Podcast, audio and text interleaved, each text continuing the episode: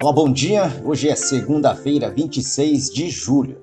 E nesta madrugada, a soja e o milho não encontram suporte para reagir, apesar da previsão de tempo quente e seco lá no meio-oeste americano.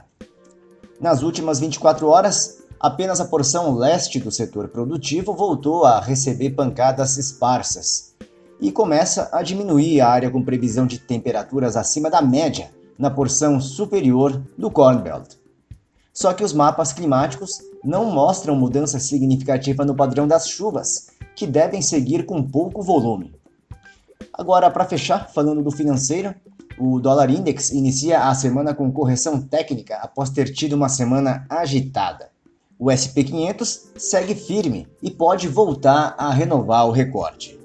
Por hoje é só, uma boa semana e até mais!